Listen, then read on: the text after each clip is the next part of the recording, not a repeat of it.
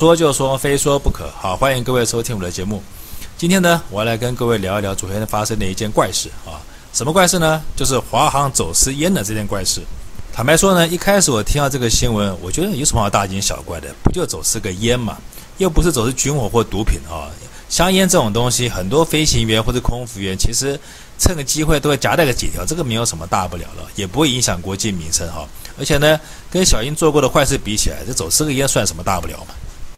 但是呢，等我看完整个新闻的过程后，我发现这整件事情透着阴谋古怪哈。怎么说呢？我觉得整件事情哈，听完以后，我觉得有非常多的疑点。首先呢，就是这个爆料的人哈，是时代力量的黄国昌啊。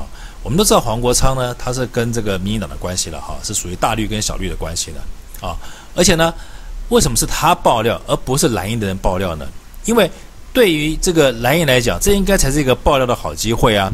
为什么？就是因为蔡英文在美国不是敢啊，媒体报的震天嘎响，说他在美国啊外交做得多成功，美方给了多少待遇呢？啊，这个奴才去见了组织，组织不叫他下跪，还给他糖吃，大概这个概念呢。可是没想到一回来，一棒子打他头，把他打得满地找牙，让他灰头土脸的，居然是小绿，也就是应该是他的同盟，怎么会反而动手泼他一身屎呢？所以呢，这是第一点觉得怪，就是明明都是同盟，为什么啊？蔡英文风风光回来，本来想要好好的大肆宣扬一下，没想到居然被一个同盟小绿狠狠地打了一巴掌。好，这是第一个怪。那第二个怪就是蓝总统车队的，居然是国安局的人。国安局的人为什么敢在小英才刚下飞机准备开记者会的途中，硬生生的在路上把总统的车拦下来？啊，你们可以说他是为了要查那个，啊。放在这个车上的这些赃物啊，烟的这些赃物，他们怕查不到赃物，所以只好拦下来啊，然后来个人赃俱获。可是我觉得，假如你是国安局长，我现在请问听众，假如你是国安局长，你敢这么做吗？不过就几条烟嘛，几百万而已。今天这几百万跟蔡英文回来，他要好好的发表外交成果多么大的这个这个情况下，比较起来孰重孰轻呢？这几百万算什么嘛？要是他还能够赢得连任，你再花个十倍，我相。可是为什么国安局长他却在这个时候，明明知道这是总统车车队，他还硬生生的敢直接去拦，而且他这一拦，马上媒体就跟上去了，报纸就出来了，黄国昌出来报，这也是第二个我觉得非常奇怪的地方。第三就是，今天既然国安局查到了这个香烟的过程是这个香烟根本就没有出境，他就一直寄放在华航的华上空处里，而且所有的单据都是伪造状况下，显然这已经不是第一次犯案了。可是话要说回来，这个犯案的金额是非常小，才几百万，但是呢，却可以牵扯到很多人。也就是说，呃，我们应该这么说，他可能就是一个啊政治界哈、啊，或者是他们这些跟着总统吃喝的人，他们自己给自己发了一点小财吧哈。只要大家都不讲，谁会知道呢？所以说，显然这件事情一定是从内部透出来的口风，有人在内部开了炮，在内部捅了大家一刀。那这个人是谁呢？因为一定是内部的人嘛，外部的人绝对不可能这个知道这个消息，而且这件事情一定是大家都可以分得到钱。我分到钱，我干嘛还要讲？所以说，这个从内部自爆这个案件，我觉得本身就充满着诡异。是谁吃了雄心豹子胆，或者说谁不想干了？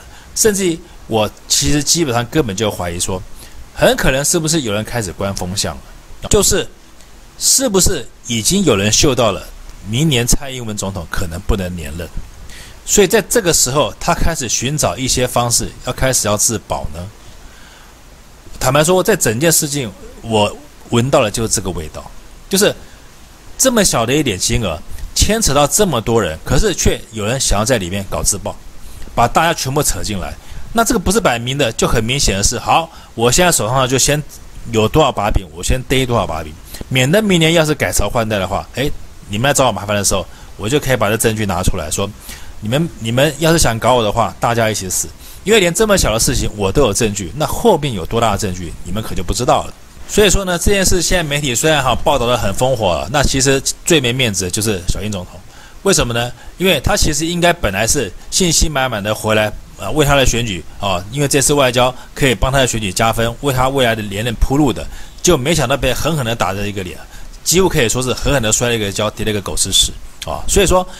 干这件事情的人，我相信一定是，要么就是不希望小英明年连任，要么就是已经知道小英可能明年不会连任，啊，才狠狠的在后面，啊，偷偷的给小英总统在后面捅一刀子哈，那他那他这次的访问基本上可以说劳民伤财又没有任何效果。所以说呢，以上的这是三点的疑问哈，以及这个透露整件事情透露着古怪哈，就是我今天想要质疑的重点，就是说整件事情哈。其实坦白说，并不是什么大事，不就走私个几条烟嘛，哈，跟蔡英文他们这个政府、民进党政府他们干过的坏事啊，动辄几百几千亿比起来，这算什么嘛？就这么一点小钱。可是为什么会在这个节骨眼干这样的事情？所以我的推断是，我觉得民进党政府或者蔡英文他明年应该是不会连任的。树倒猢狲散啊，墙倒众人推。现在很多人可能他们为了自己未来的官位，开始要做自保的动作了，哈，这就是我的猜测，哈。那这件事情的结尾呢？我相信哈，现在开始，民进党应该会觉得人人自危了，而且呢，这件事情也会开始造成一波风声鹤唳，开始往内部整肃的一个力道，呃，开始在渐渐进行。但是呢，我觉得民进党政府要聪明一点，他现在应该就要好好的哈，安安静静的，不要再搞这些任何的乌七八糟或者随便安插官位或者想要趁乱要捞钱的这个方式了。因为我相信整件事情透露出的讯息是，已经有人看不爽民进党的作为了啊！你们再这样搞下去，我相信。一定会有更多的事情要爆出来，我觉得这只是一个开始而已，走时间只是一个开始而已，后面一定还有更多的事情会爆出来，不信大家就等着看吧。好，今天就说到这，谢谢各位收看。